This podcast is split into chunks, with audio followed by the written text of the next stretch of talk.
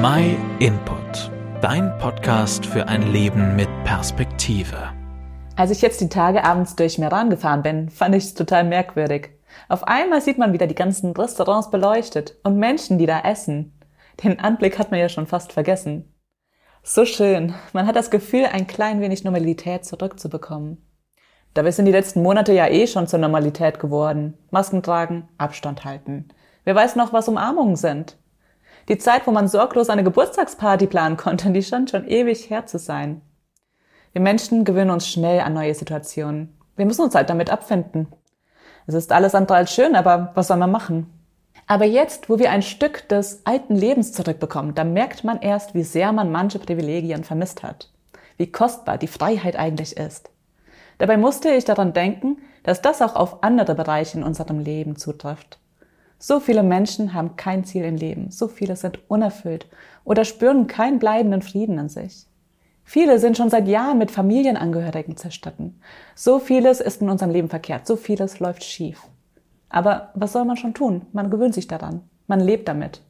Und man vergisst, wie kostbar ein erfülltes Leben sein könnte. Man merkt gar nicht mehr, dass einem überhaupt was fehlt. Ich denke, wir Menschen sollten uns viel mehr Gedanken um die großen Fragen des Lebens machen. Wir sollten uns fragen, wer wir sind, wo wir herkommen, was unser Wert ist. Das Problem unserer Gesellschaft ist, dass man häufig einer Theorie hinterherläuft, der Evolutionstheorie. Die besagt, dass wir nur zufällig hier sind, dass nur der Stärkere überlebt und dass wir, wenn wir Schwäche zeigen, folglich wertlos sind. Das ist ziemlich pessimistisch und da kann ich es gut verstehen, wenn man nicht so viel weiter über diese Fragen nachdenkt.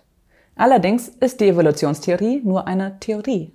Da lohnt es sich, mal nachzuforschen, ob die Bibel nicht doch die Wahrheit sagen könnte, dass wir eventuell von einem Gott geschaffen wurden, der einen Plan für uns hat. Indizien weisen viel mehr auf einen Schöpfergott hin, als auf einen Zufall. In der Bibel erfahren wir, warum so viel in unserem Leben verkehrt ist. Und sie zeigt auch, dass wir nur in einer Beziehung zu Gott echte Erfüllung finden können. Gott möchte, dass du ihn kennenlernst und bei ihm echte Freiheit erfährst. Das sollte eigentlich Normalität in unserem Leben sein. Die Bibel sagt, wenn euch also der Sohn frei macht, seid ihr wirklich frei. Um Gott also kennenzulernen, können wir ganz einfach in seinem Wort in der Bibel lesen. Wenn du keine eigene hast, dann schreib uns einfach. Wir schicken dir kostenlos und unverbindlich eine zu. Und stell die Bibel mal auf die Probe. Du wirst sehen, das lohnt sich.